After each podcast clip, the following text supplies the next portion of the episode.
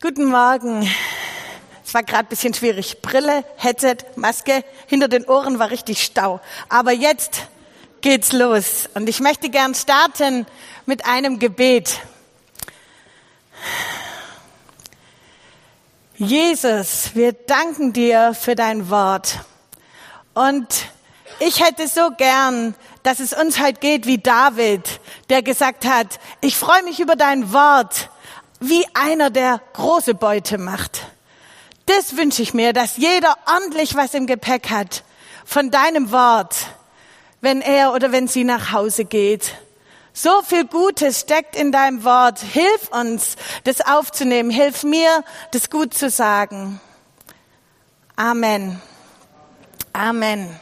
So, wir starten in den Epheserbrief. Meine Aufgabe heute ist, eine Einführung euch zu geben in den Epheserbrief und einen Überblick. Und das möchte ich so machen, nur dass ihr ein bisschen wisst, was auf euch zukommt. Zuerst möchte ich nochmal in der Apostelgeschichte reinschauen, Kapitel 19 und 20. Da sehen wir, wie das überhaupt in Gang kam mit der Gemeinde in Ephesus, was Paulus da alles so gemacht hat. Und dann möchte ich als nächstes euch einen kurzen Überblick geben über den gesamten über den gesamten Epheserbrief. Und am Schluss will ich noch genauer mit euch oder ich hoffe, ihr seid da noch dabei, ähm, das erstaunliche Eingangsstatement von Paulus. Das möchte ich noch ein bisschen genauer anschauen. Okay, aber wir starten in der Apostelgeschichte und ihr seht schon, Evangelium, Wunder, Reaktion, Widerstand. Uh. Auf seiner dritten Missionsreise kommt Paulus nach Ephesus. Das ist ein kulturelles und wirtschaftliches Zentrum. Und er predigt, wie er das immer macht, zuerst in der Synagoge, den Juden. Dann gibt es aber bald deutlichen Widerstand aus der Synagoge und Paulus zieht mitsamt den neuen Gläubigen, also manche Juden, manche keine Juden, mit denen zieht er um in die Schule des Tyrannus habe ich jetzt gelesen, das war ein Gebäude, in dem vermutlich am Morgen Philosophie gelehrt wurde. Und in der Hitze des Tages, so zwischen 11 und 16 Uhr, da stand es leer. Und Paulus hat die Gelegenheit ergriffen und hat dort ähm, gelehrt. Und Vermutlich war es auch so, dass viele Menschen in dieser Zeit Mittagspause gemacht haben, weil es einfach eben so warm war. Ähm, und das war also der Anfang der Gemeinde in Ephesus. Schwitzen in der Mittagspause, Paulus zuhören, wie er lehrt in der Schule des Tyrannus, nicht Philosophie, sondern das Evangelium von Jesus Christus. Die gute Nachricht für die Heiden, also die Nichtjuden und auch für die Juden. Und dann ist es schon erstaunlich, in der Apostelgeschichte generell wird uns ja von vielen Wundern berichtet, aber in Kapitel 19, da steht, ungewöhnliche Wunder sind da passiert. Mann, wir wären schon mal ganz dankbar für gewöhnliche Wunder, falls es sowas gibt, aber dort ging es echt ab. Ähm, zum Beispiel haben sie das Taschentuch von Paulus genommen und auf die Kranken gelegt und die haben sich nicht angesteckt mit seinem Schnupfen, sondern die wurden geheilt. Und solche Sachen, da war richtig was los.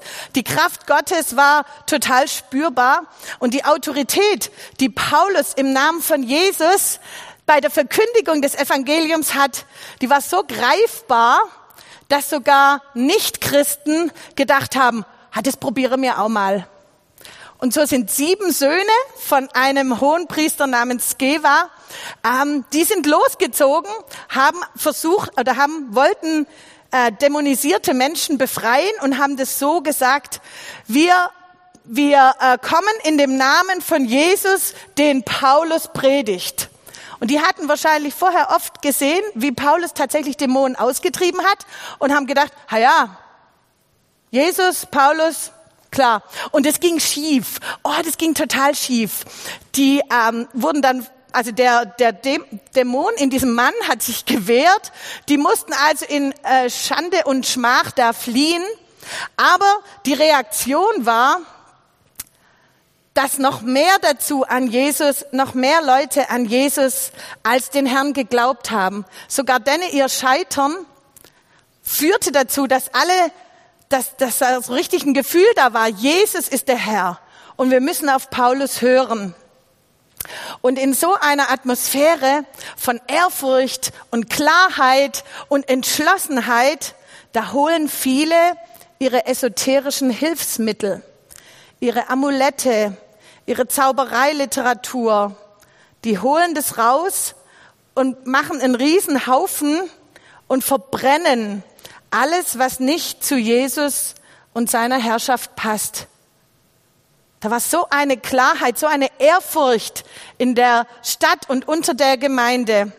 Zwei Jahre, zwei Jahre lang bildet Paulus Jünger in Ephesus aus, lehrt sie täglich, wie gesagt, vermutlich in der Mittagshitze, nimmt sich Zeit, mit ihnen zu leben und die Herrschaft Gottes, die nicht nur ein abstraktes Konstrukt ist, die Herrschaft Gottes, sondern bis in jedes klitzekleinste Detail des Lebens sich auswirkt. Paulus hat es durchbuchstabiert, zwei Jahre lang. Und dann gab es auch Widerstand. Man sollte glauben, Mann, wenn solche Wunder passieren, dann tut doch wirklich jeder fröhlich sein Knie mitbeugen vor Jesus dem Herrn. Aber so war es nicht.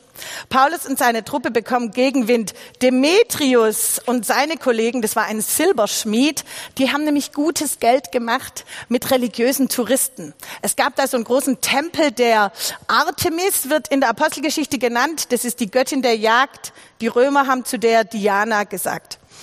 Und dieser Göttin war ein riesengroßer Tempel gewidmet und die Leute haben immer so kleine Abbildchen von diesem Tempel gekauft. Das ist wie wenn du halt in den Schwarzwald gehst und kaufst eine Kuckucksuhr. So bist du halt nach Ephesus gegangen und hast so ein kleines Tempelabbild da gekauft. Und ähm, der Einfluss des Evangeliums in Ephesus, und es war eine große Stadt, muss so heftig gewesen sein, dass der Demetrius seine Kollegen zusammentrommelt und sagt, hey, nee, so geht es nicht weiter. Wir verdienen hier gutes Geld. Jeder weiß doch, groß ist die Artemis in Ephesus und, und, und niemand kauft mehr unsere, unsere kleinen Abbilder. Wir müssen was tun. Das haben sie dann auch gemacht. Ein Mob angezettelt, da war voll was los. Ähm, die haben gebrüllt aus Leibeskräften, groß ist die Artemis von Ephesus. Und Paulus wollte eigentlich vor diese erhitzte Menge treten und sprechen. Und da steht, die Jünger haben es ihm verboten. Also es muss richtig heftig abgegangen sein. Und nur mit Mühe gelingt es schließlich den weltlichen Autoritäten, diesen, die Leute wieder einigermaßen zu beruhigen. Ähm, und Paulus verlässt kurz danach die Stadt. Aber nicht direkt. Das finde ich auch cool. Also er sagt nicht, ey, mir reicht's, ist mir viel zu gefährlich, sondern es das heißt, er geht nochmal zu den Jüngern, ermutigt sie und dann verlässt er die Stadt. Und ja, die Kurze Randbemerkung. Wunder bewirken nicht immer und vor allem nicht automatisch Glauben.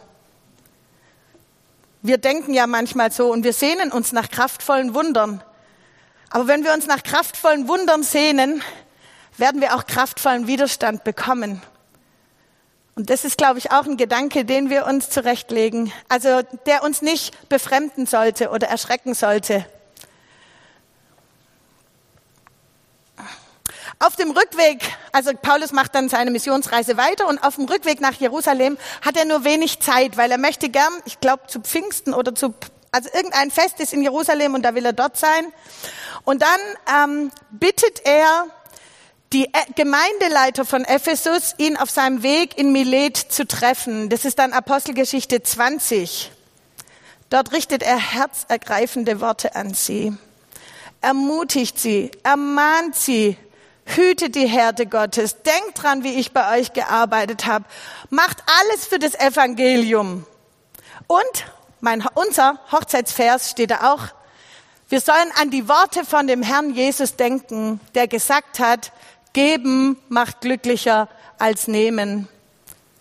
Da sind echt ein paar Perlen drin in dieser Rede. Lest die mal nach. Apostelgeschichte 20.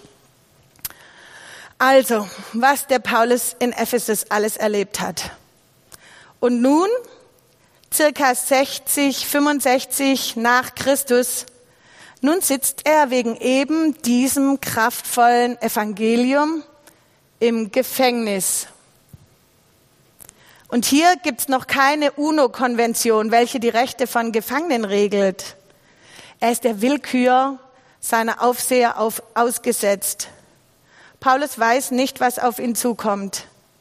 Seine körperliche Verfassung ist mit Sicherheit angeschlagen. Ey, das war kein Hotel. Und er trägt Erinnerungen an glorreiche Taten Gottes in sich. Aber sein Alltag im Gefängnis ist schmerzhaft, äußerlich und innerlich. Und dann schreibt Paulus nach Ephesus einen langen Brief aus dem Gefängnis in die Gemeinde, mit der er so manche Schlacht geschlagen hat und mit der er so verbunden war. Was würde ich aus dem Gefängnis schreiben, habe ich mich gefragt. Es sind mir schnell Sachen eingefallen. Ich brauche unbedingt mein geformtes Nackenkissen, sonst kann ich nicht ordentlich schlafen. Ich brauche auch Schokolade, weil das Essen im Gefängnis ist nicht wirklich verlässlich. Und bitte, bitte, bitte betet für mich, dass ich bald wieder rauskomme.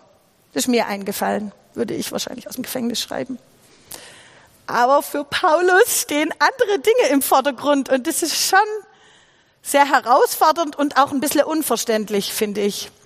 Weil sechs Kapitel lang, so lang ist der Epheserbrief, spürt man ihm ab, wie sehr er Christus ehren will und wie strahlend und kraftvoll die Gemeinde für ihn leuchtet. Dieser Mann ist nicht zu bremsen, nicht von Aufständen, nicht vom Gefängnis, überhaupt gar nicht. Ich gebe euch jetzt einen kurzen Überblick in den Epheserbrief. In Kapitel 1 bis 3, da gibt's überschwängliche Loblieder auf Christus und die sind der Schwerpunkt. Und die Gemeinde wird in leuchtenden Farben als Gottes strahlende und machtvolle Repräsentanz auf der Erde beschrieben. Paulus feiert, was Gott in Christus getan hat, wie umfassend das Evangelium wirkt und wie Gottes ursprünglicher, ewiger Plan durch Jesus Sterben und Auferstehen jetzt durchgezogen wurde. Besonderes Augenmerk, habe ich schon gesagt, legt er dabei auf die Gemeinde, die als Gottes große multinationale Familie Juden und Heiden zusammenbringt. Der zentrale Begriff dabei ist in Christus. Da möchte ich später noch drauf eingehen. Ich möchte auch euch das nochmal empfehlen, habe ich, glaube ich, bei meiner vorletzten Predigt auch. Bibelprojekte.de. Wer was zum Schreiben hat, sollte das jetzt aufschreiben. Da gibt's kleine Clips über jedes Buch der Bibel und es gibt einen wunderbaren Clip über den Epheserbrief. Bibelprojekte heißt es. Okay. In Kapitel 1 bis 2, da geht Paulus auch zweimal so ganz fließend über zu Gebeten, die er für die Gemeinde dort betet. Und diese Gebete sind auch für uns eine super Anleitung. Ganz kurz, an einer Stelle sagt er, ich wün, ich bete, dass eure inneren Augen aufgehen, dass ihr seht, was das alles bedeutet, dass Christus für euch gestorben ist. An einer anderen Stelle betet er, ich wünschte oder ich bete, dass ihr mit allen Heiligen zusammen die Höhe und die Breite und die Tiefe und die Länge der Liebe Gottes begreift und erkennt. Also er ist schon, er schreibt da seinen Brief und dann oh, geht sofort ins Gebet über. Das ist so was ganz, ein ganz fließender Übergang. In Kapitel 3 staunt Paulus darüber, dass er diesen Auftrag erfüllen darf, das Geheimnis Gottes bekannt zu machen. Juden und Heiden zusammen in Christus eine große Familie. Die Nationalität ähm, wenig, wen, also die ist nicht entscheidend. Der, der Stand ist nicht entscheidend. Später spricht er zu Sklaven und er spricht zu Herren in dem gleichen Brief. Eine große Familie, die Gemeinde. Paulus staunt darüber. Und dann kommt der hintere Teil, Kapitel 4 bis 6. Genau. Da kommt dann, was wir tun sollen und was wir können. Da gibt es jetzt sehr konkrete Auswirkungen des Evangeliums auf unseren Alltag. Paulus macht klar, für ihn ist es klar, dass die Gläubigen einzeln und auch als Gemeindefamilie eine völlig neue Kultur leben und mit ihrem Lebensstil einen krassen Gegensatz zum Epheser Mainstream entfalten. Kommunikationsstil, Werte, die in Ehe, Familie und Arbeitswelt gelten, soziale Regeln, alles soll anders sein. Jesusmäßig, liebevoll, aufgeladen mit Jesus Energie. Ich finde es so cool irgendwie. Zum Beispiel 4, Kapitel 28, äh, Vers 28. Wer gestohlen hat, der stehle nicht mehr. So weit, so gut. Sondern arbeite mit seinen Händen, damit er den Bedürftigen etwas geben kann. Ich muss jetzt gestehen, ich hatte nicht die Möglichkeiten, das zu studieren, wie der Bezug zum Eigentum in der Epheser Gesellschaft war. Aber Paulus geht davon aus, durch Jesus wird alles anders. Hast du früher gestohlen? Du machst es nicht nur nicht mehr, sondern du guckst sogar, was brauchen andere. Ja, ein Beispiel, wie er sagt, früher war es so, aber jetzt ganz anders. Kapitel 6 geht der Frage nach, wie wir in einem durch und durch heidnischen Umfeld Jesus verherrlichen können und gibt auch Tipps für den geistlichen Kampf. Paulus schlägt weite Bögen und beschreibt zuversichtlich eine Gegenkultur der Jesusbewegung mitten in einer gottlosen Gesellschaft. Und das mit der gottlosen Gesellschaft ist so eine Sache. Vielleicht kriegt ihr es auch mit über Social Media. Es gibt schon viele Christen, die in unserer Zeit erschrecken, wie gottlos unsere Gesellschaft geworden ist. Sie spüren, dass unsere christlichen Werte nicht mehr unbedingt mehrheitsfähig sind und dass wir in Zukunft mit unseren Anliegen nicht mehr ganz so selbstverständlich auf die Hilfe des Staates rechnen können. Das fühlt sich für manche schon eher so an wie Minderheit. Versteht ihr, was ich meine? Paulus, ey, ich sag's euch, Ephesus war sowas von gottlos. Rom, Korinth, die waren sowas von gottlose Gesellschaften. Ey, das sind wir noch brav im, oder unsere Gesellschaft noch brav im Vergleich. Aber Paulus, bei ihm sehen wir nicht diesen angstvollen Blick auf die Entwicklung der Gesellschaft oder ein Beklagen der schlimmen Zeit. Paulus richtet seinen Blick auf Christus und auf die Gemeinde.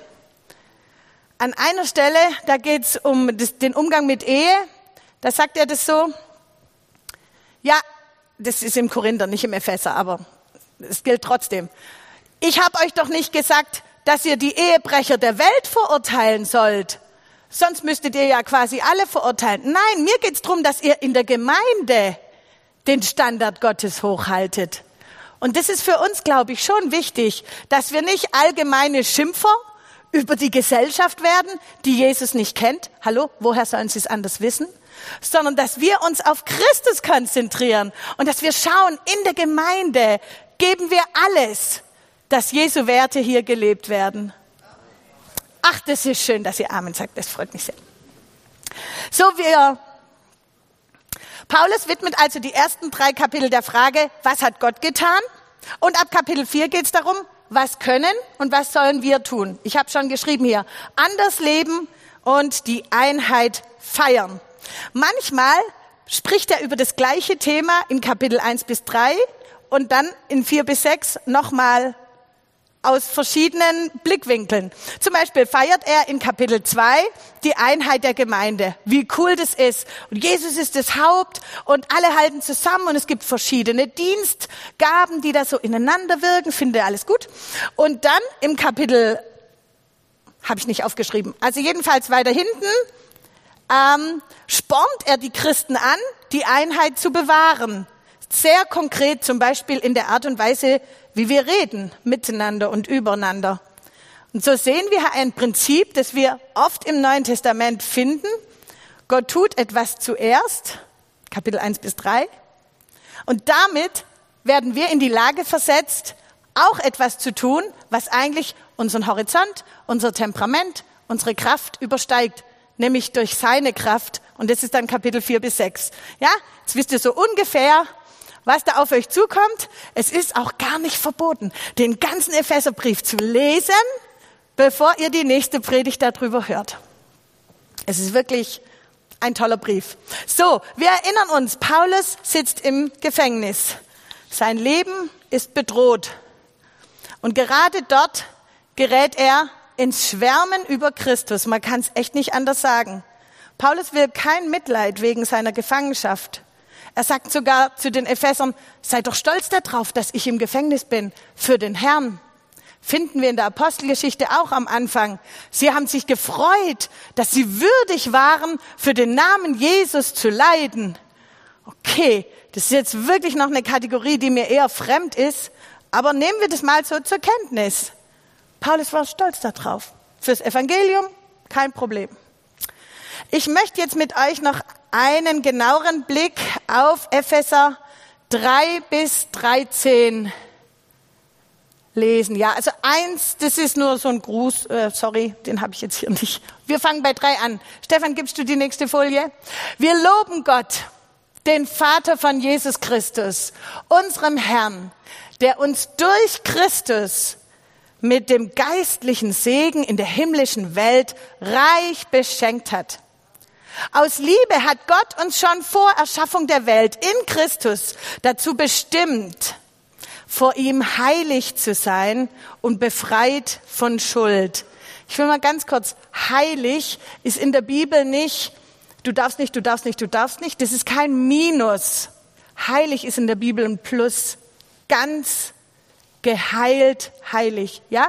Also wenn ihr hier lest, er hat uns dazu bestimmt, vor ihm heilig zu sein, das heißt nicht Minus, Minus, Minus, das geht nicht, das geht nicht, sondern das heißt Plus.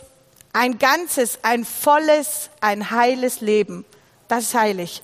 Und befreit von Schuld. Von Anfang an war es sein unveränderlicher Plan, uns durch Jesus Christus als seine Kinder aufzunehmen. Und an diesem Beschluss hatte er viel Freude. Könnt ihr euch vorstellen, Gott sagt, ja, so machen wir das. Ha, das wird super. Die werden alle meine Kinder durch Jesus.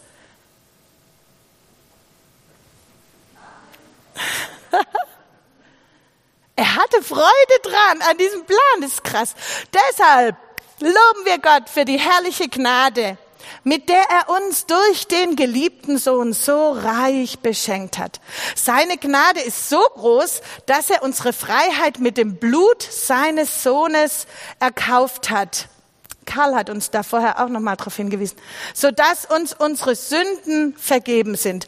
Er hat uns mit Gnade überhäuft. Könnt ihr euch so einen Haufen vorstellen, so? Du stehst da und dann kommt immer mehr Gnade. Am Schluss guckt nur noch dein Köpfchen raus. Mit Gnade überhäuft. Wir brauchen, glaube ich, Bilder, dass wir nicht nur fromme Wörter lesen und denken, ja, ja, ja, sondern du bist überhäuft mit Gnade. Und er hat uns Weisheit und Erkenntnis gegeben. So hat Gott uns, uns nun seinen Willen erkennen lassen, der lange verborgen war, und er hat uns seinen Plan mit Christus offenbart. Gott beschloss, wenn die Zeit dafür gekommen ist, alles im Himmel und auf der Erde der Vollmacht von Christus zu unterstellen. Könnt ihr euch vorstellen? Christus ist oben, alles Himmel und Erde ist drunter unter Christus. Und dann schreibt er noch in einem Neben, ich muss kurz, dann schreibt er noch in einem Nebending, und übrigens, Christus, unter dem alles ist, er ist das Haupt der Gemeinde. Spoiler, kommt nächstes Mal. Wo bin ich? alles im Himmel und auf der Erde der Vollmacht von Christus zu unterstellen. Vers 11. Darüber hinaus haben wir durch Christus ein göttliches Erbe empfangen. Denn Gott hat uns von Anfang an erwählt, wie er es mit seinem Willen beschlossen hat. Wir, die wir als Erste auf Christus gehofft haben, sollen mit unserem Leben, also nicht nur mit unseren Worten, Gottes Herrlichkeit loben. Durch Christus habt auch ihr nun die Wahrheit gehört, die gute Botschaft, dass Gott euch rettet. Ihr habt an Christus geglaubt und er hat euch mit dem Siegel seines Heiligen Geistes, den er vor langer Zeit zugesagt hat, als sein Eigentum bestätigt. Der Heilige Geist ist die Garantie dafür, dass er uns alles geben wird, was er uns versprochen hat und dass wir sein Eigentum sind zum Lob seiner Herrlichkeit. Und jetzt haltet euch fest, dieses ganze Ding ist im Urtext ein einziger Satz. Paulus fängt an, blub, blub, blub, blub, blub, blub, blub und hört nicht mehr auf, fast äh, also elf Verse lang. Und über die Jahrhunderte, ich könnt, äh, ihr könnt es euch vorstellen, Bibelübersetzer haben sich die größte Mühe gegeben, wie kann man denn so einen x-mal verschachtelten Satz ordentlich übersetzen. Paulus hockt da in seiner Zelle und was sprudelt aus ihm heraus? Es ist unfassbar. Sein Geist ist ungebrochen. Er kann sich kaum halten, wenn er beschreibt, wie Gott seinen ewigen Plan voller Liebe und Heil, Heilung, Errettung in Jesus durchgezogen hat. In Christus, dieses Bild zeichnet Paulus, sind wir erwählt, uns ist vergeben, wir sind heilig gemacht, eingeweiht in Gottes Geheimnis, reich beschenkt, adoptiert in Gottes Familie, fit gemacht für die Ewigkeit, mit dem Heiligen Geist versiegelt. Das ist der Beweis, wir gehören zu Gott, dass er sogar seinen Heiligen Geist in uns gegeben hat. Und das alles in Christus. Wenn eine große Brücke gebaut wird, dann braucht es viel Sachverstand, lange Planung, kluge Ideen, physikalisches und technisches Verständnis, Ingenieurskunst, einen stattlichen Maschinenfuhrpark und nicht zuletzt Muskelkraft. Aber wenn alles fertig ist und die Brücke eingeweiht wird, wer schneidet dann oft das rote Band durch? Wer benutzt die Brücke als erstes? Wenn es eine große Brücke ist, der Verkehrsminister oder sonst ein Landrat, ein Bürgermeister. Tja, diese Leute, die da die Brücke einweihen, die haben ziemlich sicher von den Details keine Ahnung. Und wenn sie selber so eine Brücke bauen müssten, wären sie wahrscheinlich total überfordert. Sie dürfen da durchschneiden wahrscheinlich, weil sie die Geldgeber auch waren und weil man dem Ganzen einen offiziellen Charakter geben möchte. Und da hinkt der Vergleich ein bisschen. Aber so ähnlich ist es mit unserer Errettung. Gott der Vater hatte den ewigen Plan. Jesus hat ihn ausgeführt. Der Geist Gottes hat dir geholfen, das Evangelium anzunehmen, zu verstehen, dass Jesus für deine Schuld gestorben ist. Und dann darfst du sozusagen das rote Band durchschneiden. Und du darfst über diese riesige und unfassbar schöne Brücke gehen, im Vertrauen drauf, dass sie dich hält. Und du wunderst dich, denn du selber hättest niemals diese Brücke bauen können. So ähnlich ist es, wenn du in der Bibel liest, in Christus sind, ist uns vergeben. In Christus sind wir erwählt. Dadurch, dass du auf diese Brücke gehst und spürst, dass sie sich hält, das ist der Glaube. Damit machst du dich eins mit dem, was Gott dir verheißen hat. Könnt ihr es verstehen ein bisschen? Wir haben diese Brücke nicht gebaut. Wir wollten sie nicht mal haben. Gott hat gesagt, ich will eine Verbindung zu den Menschen haben. Gott hat alles gemacht. Dann gibt er uns die Schere in die Hand und wir sagen, wir entscheiden uns für Christus. Und das ist ja auch wahr, das machen wir ja auch. Aber sehen wir, dass das alles, was Gott getan hat, unfassbar viel größer ist? Und davon ist Paulus so begeistert. Die ganze Dreieinigkeit hat sich um uns bemüht, uns erwählt, unsere Errettung ausgeklügelt, und alles, was wir dafür brauchen, bereitgestellt. Du bist ein gesegneter Mensch. Ganz am Anfang von dem, von dem Text heißt es, er hat uns durch Christus mit dem geistlichen Segen in der himmlischen Welt beschenkt. In der Elberfelder lesen wir mit jedem geistlichen Segen, mit allem, was irgendwie möglich ist, hat Christus uns beschenkt. Wir sind sowas von gesegnet. Wenn wir nur Augen hätten, das zu kapieren. Und deshalb verstehen wir jetzt auch, warum Paulus für die Epheser betet, dass ihre inneren Augen aufgehen, damit sie verstehen, wie groß der Reichtum ist, den wir in Christus haben. Vielleicht hast du eine bestimmte Vorstellung von göttlichem Segen. Ah, eine weniger komplizierte Frau oder überhaupt mal eine Frau, ein netterer Chef, bravere Kinder, Mehr Geld, mehr Urlaub, treuere Freunde, weniger Kilos, keine gesundheitlichen Probleme. Das wäre doch alles ein Segen. Wahrscheinlich wäre es das auch, aber es steht absolut im Schatten gegenüber dem, dass wir gesegnet sind in Christus. Wir sind keine Mangelwesen. Christus hat uns alles gegeben. Du bist gesegnet in Christus. Lebensumstände, die du gerne anders hast, weil sie dich herausfordern. Hä? Aber nee, ich muss andersrum anfangen. Wenn du Lebensumstände hast, die dich nicht herausfordern, mit anderen Worten, alles läuft glatt, das hilft dir nicht unbedingt weiter bezogen auf die Ewigkeit. Versteht ihr das?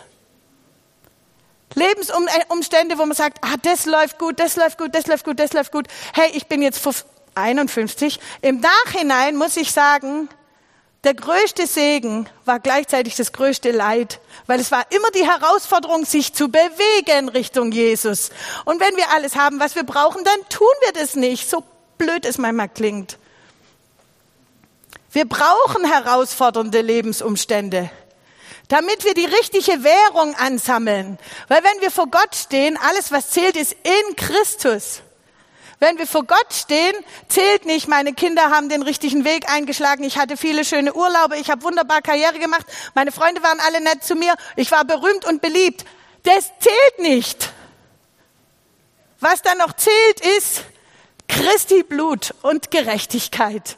Das ist mein Schmuck und Ehrenkleid uraltes Superlied. Damit will ich vor Gott bestehen, wenn ich zum Himmel werd eingehen. Christi Blut. Gott, der Vater, hat dich erwählt. Jesus, der Sohn Gottes, hat dich erlöst. Der Geist Gottes äh, hat dich versiegelt. Glaube dem Gefangenen Paulus. Du bist gesegnet mit jedem geistlichen Segen. Gehe über die in Christus Brücke und lies dir es genau durch, was dir alles geschenkt ist. Oft haben wir einfach auch keine Ahnung. Und wenn, wenn du mit Elberfelder nicht klarkommst, dann kauf dir eine modernere Übersetzung, wo, das, wo, wo du es aufnehmen kannst. Durch Christus haben wir Vergebung unserer Schuld. Bedeutet, ich muss mich nicht mehr selbst rechtfertigen. Ich habe meine Zeit lang auf meine Worte geachtet nachdem ich gelesen habe, ungefähr 60 Prozent, was ein Mensch sagt, macht er, um sich zu rechtfertigen. Das hat mich so schockiert. Habe ich gedacht, nee, ich nicht, aber ich auch. Wir müssen uns nicht mehr rechtfertigen. Gott hat uns vergeben. Durch Christus sind wir Teil von Gottes Familie. Ich darf dazugehören. Gott will es so. Ich muss nicht in meiner Einsamkeit bleiben. Wir sind geliebte und erwählte Kinder Gottes. Das heißt, Gottes Ja zu mir macht mich ruhiger und gelassener. Und meine Misserfolge sind keine Katastrophen, weil Gott sagt Ja zu mir. Durch Christus wartet auf uns eine Ewigkeit in Gottes Nähe. Wir müssen dieses Leben nicht auspressen wie eine Zitrone.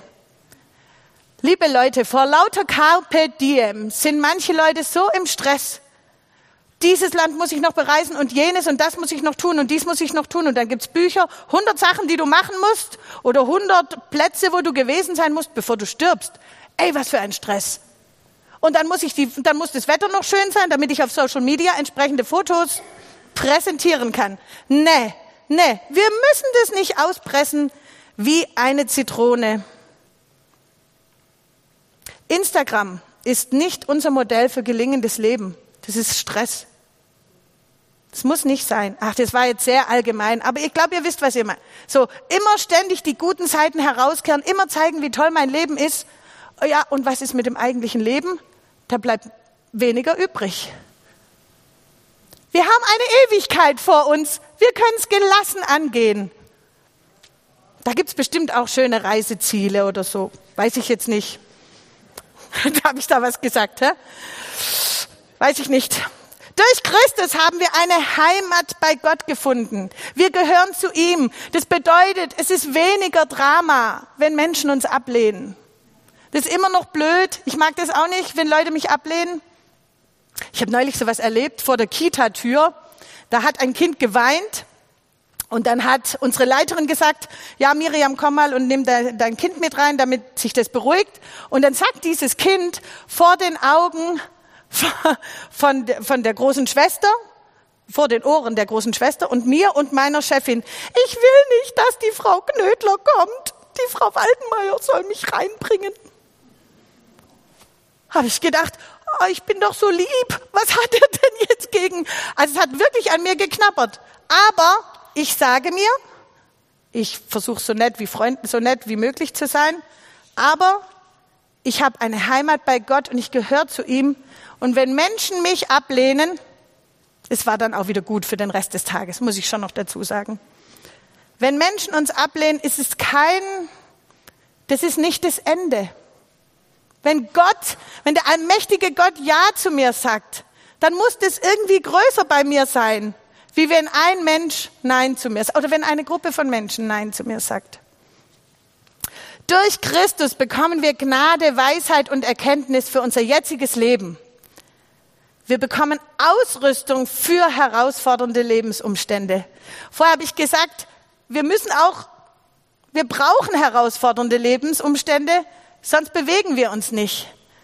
Aber wir bekommen auch Ausrüstung, Weisheit, Erkenntnis, Kraft, Liebe. Er will es uns geben. Freu dich an diesem riesigen Segen. Vertraue darauf, dass deine Rettung gilt. Geh über die Brücke in Christus. In Christus. Es ist schon krass, dass Paulus hier von wir spricht. Das heißt, Paulus betrachtet sich selbst als reich gesegneten Menschen. Man könnte echt denken, der ist ein bisschen übergeschnappt. Der hockt da im Gefängnis. Hat er jetzt den Verstand verloren? Nein, der Gefangene in seiner Zelle sieht klarer denn je, was wirklich zählt, wie Gott gehandelt hat in Jesus Christus. Und weil ihm das so real ist, so greifbar, den ganzen Segen, den er in Christus erlebt hat, deshalb betet er für geöffnete Augen für die Epheser, dass sie checken, wie sehr sie gesegnet sind. Ich möchte noch kurz auf Vers 10 eingehen. Gott beschloss, wenn die Zeit dafür gekommen ist, alles im Himmel und auf der Erde der Vollmacht von Christus zu unterstellen. Christus setzt allem die Krone auf. Auf Christus läuft alles hinaus. Alles. Ehrlich. Der ganze Kram hier ist nicht so wichtig wie er immer tut, bezogen auf die Ewigkeit, ist Christus das Wichtigste. Ich hatte mal so ein Bild von so einer Sanduhr. Wisst ihr, wie die so in der Mitte da so zusammenläuft? Habe ich gesagt, jedes, jedes Körnchen von der Sanduhr muss an dieser engen Stelle vorbei. Und das ist Christus. An ihm muss alles vorbei. Und am Schluss ordnet sich alles ihm unter. Gott hat es so entschieden. Gott wollte das so. Am Schluss kriegt Christus die Krone auf alles. Vergangenes, Zukünftiges, Himmlisches, Irdisches. Das Ende ist klar. Christus wird über alles herrschen, über alles Persönliche und auch über alles Globale.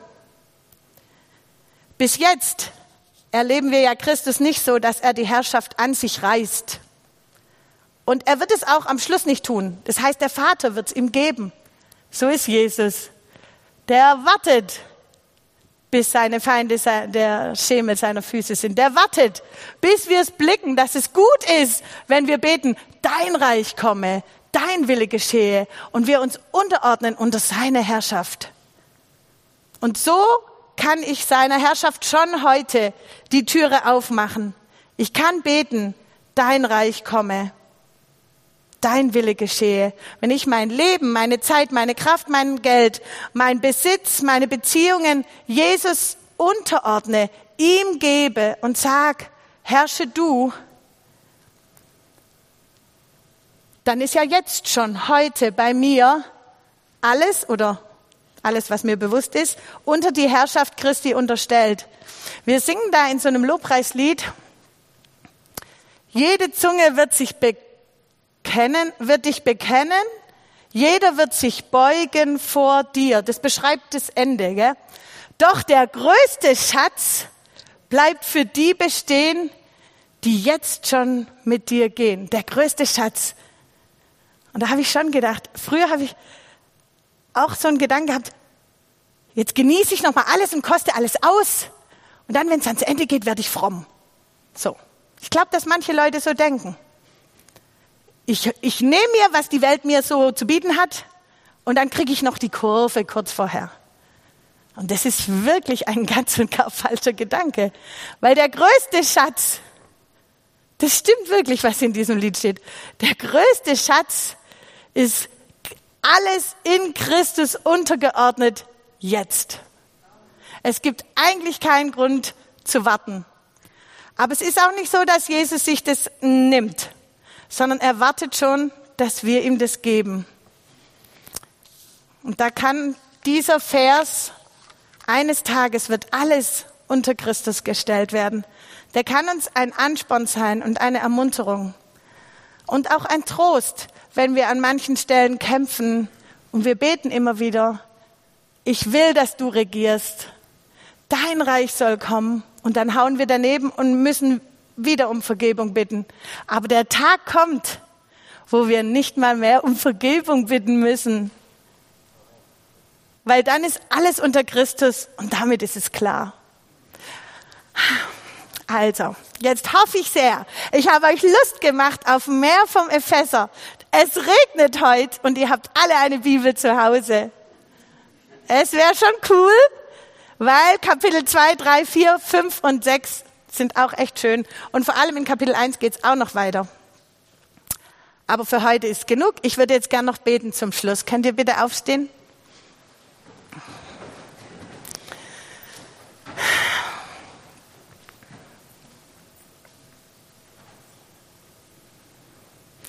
Jesus, was hast du für uns getan? Und warum verstehen wir nur so wenig davon? Wie umfassend und riesengroß dein Werk für uns eigentlich ist. Jesus, ich bitte jetzt wieder Paulus, mach doch unsere Augen auf, dass wir das sehen können. Wie sehr wir geliebt sind, wie sehr uns vergeben ist, wie sehr wir deinen Frieden haben dürfen, wie sehr wir Weisheit von dir bekommen wie sehr wir in deine Familie gehören und wie wir da bei dir unseren Platz haben. Jesus, ich, ich möchte jetzt einfach uns alle dir anvertrauen, dass wir uns freuen über das, was du uns schenkst. Und dass wir auch zu den Schwierigkeiten Ja sagen können, wie Paulus, und unseren Fokus weiterhin auf dich richten und auf deine Gemeinde. Und jetzt beten wir zusammen, dein Reich komme und dein Wille geschehe. Amen.